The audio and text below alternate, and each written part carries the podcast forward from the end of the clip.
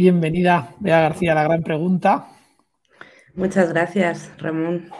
Un placer. Con mucha ilusión de estar aquí, la verdad. Igual. Bueno, yo recibo una amiga, así que va a ser un diálogo coloquial y al mismo tiempo, para mí siempre que me acerco a ti es un aprendizaje continuo. Nos unió un ecosistema que es un poco así y me apetece hablar hoy de liderazgo facilitador, liderazgo y liderazgos versus liderazgos. Y también esto de diseño de experiencia de aprendizaje. Así que como tenemos media hora, vamos a empezar y hablemos de liderazgo facilitador. ¿Qué es este concepto del liderazgo facilitador? Bueno, pues eh, yo creo que es bastante descriptiva la palabra, ¿no? Sí. Liderazgo facilitador es eh, hacer las cosas fáciles, ¿no? O sea, que venimos de un modelo de liderazgo en el que se interpreta que liderazgo tiene que ver con, poder, ¿no? Y con conseguir que la gente te siga. Tenemos asociada esa figura a, pues eso, a, personas o con una larga trayectoria, incluso a veces a, señores con traje y corbata. Pero a día de hoy eh, llevamos mucho tiempo hablando de la necesidad de trabajar en equipo, de trabajar de manera colaborativa. Entonces, quien lidera tiene que ser la persona capaz de hacer que suceda el trabajo en equipo, aclarar los objetivos, establecer prioridades, evaluar progreso, buscar soluciones a los conflictos, porque si no hay conflictos es porque estamos en un grupo de amiguetes, no en un equipo. Y también, por supuesto, enfocarnos, ayudar al equipo a que se enfoque en los resultados. Esto así dicho fácil. ¿eh? es que justo has dicho algo aquí que me, parece lo de. Y entonces, ya que se enfoca a conflictos, ¿no? Pero bueno, leía a Rubén Jerónimo hace poco que decía: volvamos otra vez, un, artículo que escribió el domingo Xavier Merced, y decía: volvamos otra vez a la parte de si no generas confianza, no salen los conflictos. Entonces, no quiero pasar a ese punto, porque creo que el liderazgo facilitador lo que hace fácil es la que haya confianza y, eso es vulnerabilidad. Y eso no tiene nada que ver con el poder y que me sigan. Sí. Es la antítesis. Yo creo que ahí hay una raíz que hace entender el concepto de este liderazgo del que hablas, ¿no? Que es, vale, pero ¿cómo lo hacemos? Pues mostrándonos cómo somos. Y ahí sé que hay una parte importante, ¿no? De el autoconocimiento. Sí, o sea que quizá para empezar a facilitar equipos hay que entender muy bien quién eres, no impostar eh, las formas de hacer de otras personas. Desde luego, a quien no le gustaría ser Xavier Masset. Pero si no partimos de nuestra autenticidad, de quién somos, eh, nos mostramos también de manera transparente, y, un poco ejemplificamos ¿no? esa, eh, eh, esa, vulnerabilidad, mostrarnos vulnerables, eh, generar informalidad también y, y, un poco esa idea ¿no? de seguridad psicológica, pues es el, es el lugar por donde empezar. Mm. Claro, sí, además cuando dices a quién no le gustaría, yo ya ahí te, te conozco y te interpreto, pero es, a mí no me gustaría serlo. No, me gustaría es inspirarme de lo que hace, aprovechar su gran conocimiento e inspirarme con él. Pero a me gusta ser Ramón Romero Boquete. O sea, no, ¿sabes? con todos los defectos que tengo, pero ha llegado un momento en mi vida en que me gusta lo que soy. Eso es porque tienes un gran autoconocimiento y has trabajado mucho esa parte personal, esas habilidades, ¿no? Y ese perfil competencial. O sea, para mí la, idea de competencia va muy bien, ¿no? Con, ese cambio de modelo de liderazgo, con esa idea de hay que saber, hay que saber eh, ciertas cuestiones. Eh, si vas a facilitar procesos de equipo, pues tienes que conocer bien qué es un equipo, tienes que, tener ciertos conocimientos. También tienes que saber hacer, ¿no? O sea que, eh, y, bueno, voy al tema del diseño, pero el saber hacer más importante, ¿no? Es ese diseño y el diseñar el proceso para acompañar y facilitar eh, y también luego ponerlo en marcha, pero quizás el 90% diseño y el 10% es puesta en escena. Y luego también está esa parte de saber ser y saber estar. que tiene que ver mucho con, los componentes culturales y con, con, lo que hablábamos, ¿no? De, esa autenticidad y ese conocer cuáles son tus valores y qué es lo que te mueve a, hacer lo que haces. Me gusta la, última parte, pero quiero dejarla para después porque creo que también ayudará al cierre, pero fíjate, lo del, vamos a, centrarnos ¿no? en esta parte que creo que es muy importante porque tú tienes un valor para mí increíble y es cuando has metido la parte de diseño de experiencia. Mm. Eh, creo que ese es tu gran valor y además conecta con todo el talento que tienes desde, bueno, cuando trabajas en museos, cuando trabajabas, o sea, siempre has visto la experiencia como lo principal para que suceda. Y después estar atenta a ese 10% de seguir, o sea, por si acaso pasa otra cosa, seguir cubriéndolo, ¿no? ¿Cómo piensas? Mira, cuando, cuando te paras a pensar ese diseño de experiencia, ¿cómo lo piensas? O sea, ¿cómo, cómo lo trabajas?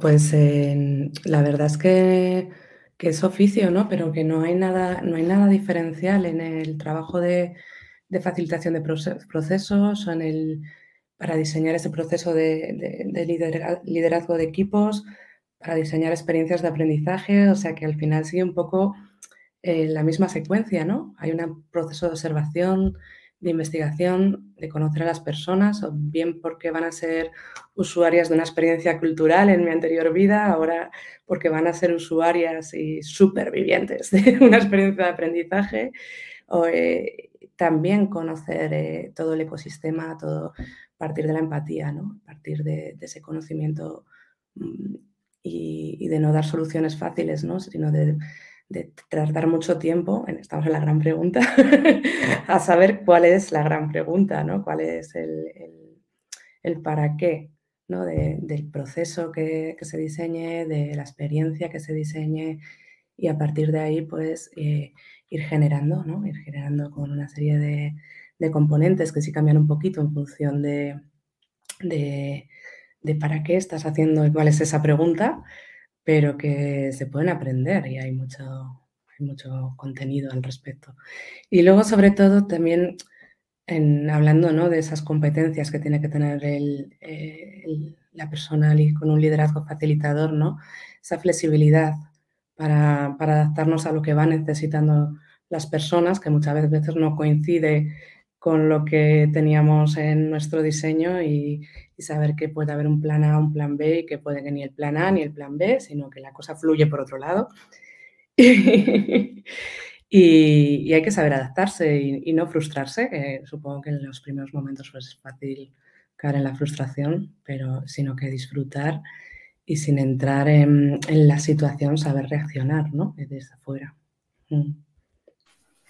Fíjate, porque hablas de dos cosas que me llaman mucho la atención, ¿vale? El, primero, la frustración. Yo creo que después de mucho tiempo viviendo estos procesos, empiezo a entender el regalo de la frustración como un indicador de que hay algo nuevo a descubrir que hará evolucionar. Pero esto, te lo digo ahora. Hace unos, se hace nada y poco, ¿eh? Era como. Entonces, la frustración entendida y bien mirada, porque si no, es, un horror. sí, ¿no? Es como lo de. Los Yo creo que abandonan, muchos y muchas porque ya, uff, está aquí, pero si lo otro estaba bien, tampoco hace falta, ¿no? Y después otra cosa es el modelo. Mm. Bueno, vamos a primero a esto y después vamos a lo otro. Venga, toquemos esta parte. Sí, me gusta lo que has traído, ¿no? De la frustración como un momento que te da una oportunidad para aprender, para iterar lo que estás haciendo. Tiene que ver también con lo que hablábamos antes del conflicto, ¿no? O sea, para que el conflicto sea de verdad una oportunidad para aprender y no un momento horrible y terrible para las personas, es porque hay confianza y la confianza se trabaja, se construye. Entonces, en esa autoconfianza creativa también la frustración te, te supone una oportunidad para, aprender, mejorar y, decir, mm, mira, todavía hay hilos de los que puedo tirar para, seguir creciendo y seguir iterando. Mm. para seguir creciendo y para seguir iterando, qué, gran, qué, qué, importante es esa gran pregunta de la que hablabas, ¿eh? Para poder tener una visión, ¿no? Porque además va mutando la gran pregunta. Hmm, va evolucionando. Entonces, aquello que en su día era para esto, ahora ya no es para esto. Espera, que ha evolucionado y es para esto otro. Entonces, ahí va siendo capaz de integrar eso me gusta mucho, o sea, que hace, en 2010, hace una burrada de tiempo, estaba diseñando un programa que era procesos, no productos, y en el que empezaba a intuir, ¿no? Eh, esta idea que cada vez se me vuelve más central, de no tanta orientación a resultados, o sea, que, que los resultados o el para qué puede ir iterando, sino que el proceso también tiene que ser interesante en sí mismo y poder ir midiendo, ¿no? A lo largo que va evolucionando, el, volver a sentarte, volver a pensar en cuál era la pregunta, ¿es esta la respuesta? O, estoy midiendo bien, ¿no? Lo que dejo en el camino por, dar respuesta a esta pregunta. Y es muy interesante esto que dices. Mm. Y además, por, por, la gente que nos puede escuchar más racional ahora mismo, ¿no? Los oyentes más racionales es que se lo ponemos como en una matriz, ¿no? Es esa parte que a mí me gusta hablar mucho de cuidados, que son esos descubrimientos, es estar, mm. ver sus resultados. Y has de convivir en ambas, ¿no? Si estás haciendo algo que tú te piensas que está súper cuidado y no sé qué, pero a nadie le interesa, mm. es una señal de que a lo mejor no estás haciendo algo, ¿sabes? Para este tiempo, ¿eh? a lo mejor eres de esas personas que has decidido diseñar algo a 50 años vista y ahora nadie te entiende. Bueno, pero si no, si queremos vivir un poco, es una buena matriz a la hora de, ¿no? Porque son los resultados, se te va a olvidar algo súper importante en el camino. Sí, me viene a la cabeza la idea que trabajamos mucho tiempo en Team ¿no? De los equipos de, alto rendimiento. En las últimas conversaciones con, con Félix se hablaba de, de, equipos de alto entendimiento en vez de equipos de alto rendimiento y es, es un giro como muy interesante al que se le pueden sacar un montón de, aristas que tienen que ver con esto, ¿no? Con cómo equilibrar cuidados y resultados. Claro, porque desde ese entendimiento, ¿no? En la última pirámide del, del también te habla de resultados, pero es lo último. Entonces, solo desde ese gran entendimiento podremos empezar a hablar de resultados. Cuando solo hablamos de resultados, lo demás nos lo dejamos, pues acabamos con gente muy quemada. Parece que queremos tapar, como esto no, tú sigue, tú sigue, que da igual lo que nos esté, ¿no? Y ese entendimiento es clave para conseguir esos resultados. Totalmente. De hecho, ya trabajábamos también con esa, con, esa idea en Nona hace, unos años también. Porque, para los que nos estéis oyendo y en la introducción y la entendáis, pues empezamos un proyecto que decidimos por nuestra forma más es nuestro mayor valor de disrupción, hay que decirlo así, porque somos bastante disruptivos ambos, decíamos no name, no, ya está. No, es que no nos queremos poner ni nombre. Pero sin embargo, la investigación, yo he de decirte que aquella investigación de Nona, que también empezó en Master Yourself, y, para mí es una, una investigación vigente a día de hoy. Que cuando yo hablo de liderazgo colaborativo, para resultados exponenciales es esto que estamos hablando. Es, una, o sea, es algo súper vigente. Sí, sí, sí. En aquel momento súper eh, exploratorio y vamos más desde la intuición que desde tener fuentes o referentes y ahora pues con más conocimiento, sí, han pasado unos añitos, pero sí, me pasa lo mismo, sigo en esa línea de exploración, sí, sí, de lo colaborativo, de lo abierto, lo, ¿Cuál es? además, me presentaste muchos modelos, eso ya me acuerdo que me hablabas del no común, me acuerdo, me has hablado de muchas cosas que a mí siempre ha pasado, ¿no? Y siempre me inspiras a seguir aprendiendo. Además, me has inspirado siempre a seguir aprendiendo y me has inspirado siempre desde el lado social bien entendido. qué bonito. es verdad, pues es bonito porque es verdad. Entonces, ¿Cuáles son los principales inconvenientes que encontramos a la hora de la colaboración? Algo tan natural como la colaboración, algo que, o sea, una bacteria está aquí con único propósito de reproducir a otra, o sea, colaborar para reducir. ¿cuáles son esos grandes inconvenientes que hacen que estos proyectos no estén mucho más eh, anclados, ¿no? que no sean capaces de, evolucionar a lo que existe? ¿Sabes lo que te quiero? O sea, que, se, den paso ya a la evolución y decir, es que solo se trabaja así. Y lo otro era obsoleto. ¿Qué, impide esto, Vea? Yo creo que es muy complejo esta, esta que preguntas. Eh, de hecho. A lo mejor es nuestra primera investigación de 10 años. bueno, creo que, creo que no hay una respuesta única. Para mí se me vienen dos, ¿no?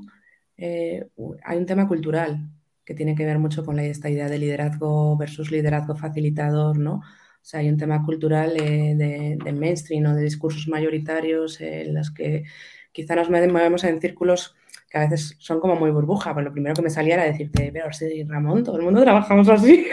no, pero claro, ¿en qué círculos y en qué burbujas, no?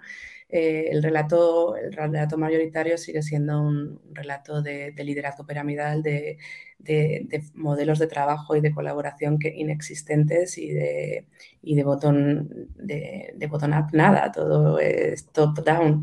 O sea que eso por un lado, sí, no es fácil cambiar esa, porque es cultural, ¿no? Y, ir cambiando todo eso. Por otro lado, hay bastantes cosas que, pues, que me han inspirado últimamente y que tienen que ver con el diseño de la participación, ¿no? Hemos estado trabajando en la nave nodriza con un, con un reto muy bonito, pero muy complicado, porque queríamos mejorar el barrio de Lavapiés y uno de los ejes de trabajo era la participación. Y pasa lo mismo con la colaboración. O sea, ¿por qué la gente no participa? ¿Por qué no colabora? Pues en muchos casos tiene que ver con, con que no tienen las herramientas y la metodología y el proceso para, que esa colaboración sea real. Y, y, muchas veces, pues eso, lo veo ahora más claro quizá en procesos de participación. Participa quien sabe cómo participar, ¿no? O sea, quien no tiene las herramientas conceptuales ni procedimentales para participar, pues no participa. Y en la colaboración pasa lo mismo. O sea, si no sabes cómo, pues no colaboras. Sí. Fíjate, yo también en esa parte añado, por mi investigación y donde me ha llevado, que creo que es muy difícil colaborar cuando no tienes eh, claro y definido tu valor. Y creo que es algo que no, como estas, estas cosas que no se quieren hablar, que se quieren como meter debajo de la alfombra. Y yo encuentro un entorno cada vez más eh, tocado por no definir bien el valor que aporta. Gente cada vez más en esa parte de cuesta. Entonces, si no sabes muy bien tu valor, es muy difícil entrar en una parte colaborativa porque eh, pues vas a querer gustar, vas a, vas a estar desequilibrado. Si el, si el equipo de alto entendimiento está bien planteado, te ayudarán a entenderte. ¿sabes? Pero la puerta de entrada ya es más difícil. Sí, ahí hay como varias cosas, ¿no? O sea, por un lado, ¿cuál es el valor que aportas más allá de lo disciplinario, ¿no? Y de las funciones. Eh, porque la auténtica colaboración no va tanto de, mezclar disciplinas así en modo cadáver exquisito, ¿no? sino de, tomar conciencia del valor que tienes para aportar, más allá de, tu conocimiento experto, de lo que sabes hacer. Ahí, no sé, las herramientas básicas que se me vienen y que son cada vez me gustan menos porque tienen sus pros y sus contras, ¿no? Que son los test psicométricos, eh, eh, también el test de Belvin, el de Basadur, que habla sobre... Pero, y por más que, siempre se dice, ¿no? De, no son modelos cerrados, dependen un poco y simplemente te dan un punto de partida de dónde puedes aportar valor. También te abren un montón de imaginario de dónde, si quieres, si te resuena más otro ámbito, donde podrías estar aportando valor pero tienen ese lado perverso de, reducirte ¿no? y, de, encasillarte y como, grupos colaborativos eh, sí que tendemos, ¿no? Siempre. Acuérdate que yo era structurator eh, en nuestros años de trabajo conjunto, entonces. Sí, estoy de acuerdo, fíjate, porque además a mí me pasa una cosa ahí, es, yo creo que estos tests te valen para saber quién eres ahora. Hmm. Y yo siempre digo, es, es, vale, esto es, esto es lo que tienes que aceptar. Ahora, tú puedes ser lo que quieras. Exactamente. es más, deberías de saber jugar todos los... O sea, para ser un ser humano más completo, puedes jugar todos los terrenos. Hmm. Algunos los sacarás de manera más fácil que otros, ¿no? A mí me ha gustado tu respuesta de cómo diseñas experiencias de aprendizaje. Hombre, pues muy fácil. A mí está es siempre cuando donde está el talento, en los dones y eso es cuando se responde eso, ¿no? Hombre, pues muy fácil, ¿no? Ramón, ¿y tú cómo vendes? Hombre, pues muy fácil, de forma natural. Claro, cabrón, pero es que a mí no, ¿sabes? Entonces, yo creo que eso es. Eh, esto ayuda, pero siempre que sepamos que podemos jugar con, pues, con los que sean, que, oye, que yo puedo tener de todo y mm. debo tener de todo. Sí, incluso que te deben ir resonando otras cosas y apeteciendo. Sí, y ser capaz de, meterlo si lo necesitas, ¿no? En un momento dado, si necesitas tener un rol de estructurator, pues tú puedes serlo. Solo tienes que cambiar de mentalidad y empezar a trabajar eso. Sí, sí. Completamente. Hablemos de. Saca este tema, lo hemos ido tocando, ¿eh? pero ahora por, por volver a concretar ahí. Liderazgo versus liderazgos. Sí, es algo que, he reflexionado no hace demasiado y me gusta mucho con, Esther, Esther Blázquez, que, que habla de liderazgo as usual versus liderazgos, ¿no? Y es algo muy bonito porque eh, desvincula lo que es eh, el liderazgo de tu puesto, de tu función y habla de que, todas podemos eh, ser líderes, todas las personas podemos ser líderes y que eso no tiene nada que ver con, el puesto y la función que desarrollamos y la verdad es que no puedo estar más de acuerdo. Me da una perspectiva nueva, nunca lo había visto así, ¿no? Pero con esa idea de, autenticidad que para ti, para mí es tan importante, pues claro que sí. O sea que yo no puedo desarrollar el liderazgo de Ramón y Ramón no puede desarrollar el liderazgo de Bea. O sea que conociéndote y creciendo desde donde eres, sin intentar ser nada distinto, es como, como realmente se construye. Además me gusta ¿no? esa idea de que haya diferentes maneras de entender el liderazgo, que haya liderazgos y, me gusta también porque me da muchos más hilos de los que tirar, que he estado quizá los últimos cinco años muy centrada en esta idea ¿no? del liderazgo facilitador, de facilitar el aprendizaje, de facilitar los procesos de equipo, de aprendizaje en equipo, pero hay un montón de campos eh, sobre los que explorar. Fíjate, además, eh, lo que decías de esa autenticidad y lo de cada uno es un líder. ¿no? Yo en mi investigación, una de las, mm, como una, verdad, ¿no? Pero una verdad que yo tengo anclada es, cada persona es un líder y eso fomenta la responsabilidad individual y colaborativa. Asumir tu rol de liderazgo. Entonces, estamos haciendo un proyecto desde hace dos años en Galicia y sacamos este término de líder y tuvo un mogollón de rechazo. Entonces, Amado líder, ¿no? no era como, no, pues hay que quitar la palabra líder. Y yo creo que fue de las pocas cosas que me enroqué en el equipo y dije, no, porque conociendo a mis paisanos, hay un problema de autoestima brutal. Sí. Y creo que va a ser, ahí está el insight. Y es muy reconfortante ver cómo dos años después hay personas jubiladas, gente joven que está en esta comunidad que se reconocen como líderes. Qué bueno. Hablabas de responsabilidad, ¿no? De asumir responsabilidad. Yo incluso iría más allá, que cuando cuando te conviertes en líder, eh, el compromiso, ese querer, no deber, que, implica la responsabilidad, es mucho más fuerte y parte de, la propia motivación. O sea que me gusta. Ya me contarás ese proyecto de Galicia, que no sé si lo has contado. y hablando, llegando a esto que estamos tocando, y habiendo muchos liderazgos, ¿qué, ¿qué, tienen en común esos liderazgos? O sea, ¿qué modelo hay común? Hay un modelo que es más auténtico, pero hay un, un modelo más común. A mí me, reflexionando, decía, yo creo que el esfuerzo es una de las partes a trabajar. La empatía es otra y la colaboración es otra. O sea, como tres territorios que estos liderazgos deberíamos de tener.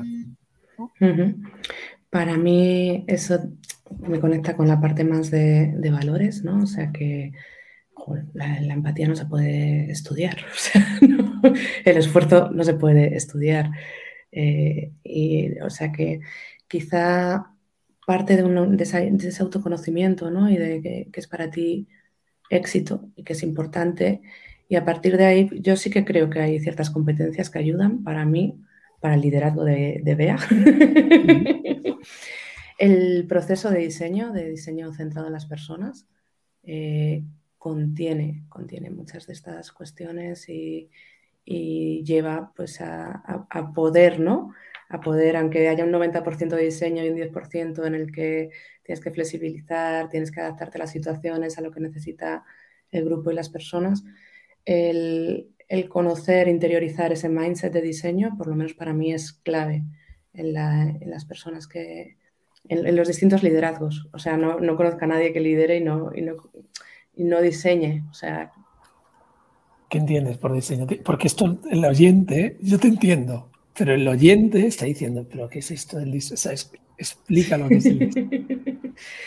Cuando hablo de diseño, hablo de diseño centrado en las personas, ¿no? De, me da igual si es la metodología Design Thinking, Creative Problem Solving, la que sea. O sea, que al final es como eh, dedicar un tiempo, unas fases, una primera fase a observar, a empatizar, lo que hablábamos al principio, ¿no? A, no dar soluciones a problemas que nadie tiene, a buscar y, trabajar con el reto de partida hasta que, hasta que tienes como suficiente información y, también suficiente intuición creativa como para poder lanzarte a diseñar un proceso, ¿no? Y, diseñar un proceso pues pasa por, para mí, por crear unos flujos de entrada, o sea, unos flujos de esto tendría que suceder, esto también, eh, pero quizá hablo de flujos y no de cronogramas, porque en un cronograma me viene algo como muy cuadriculado y cuando trabajas por flujos es como mucho más flujo pues, fluido, de su nombre, y permite pues eso, que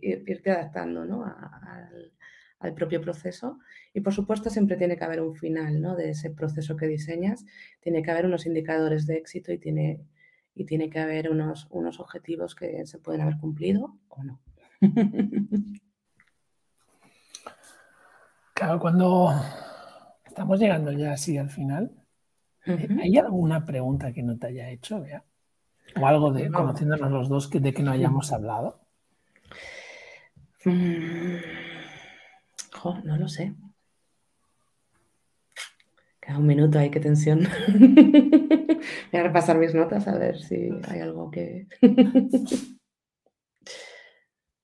pues creo que no, que todo lo que quería contar lo tengo. Así es que lanza tú si quieres.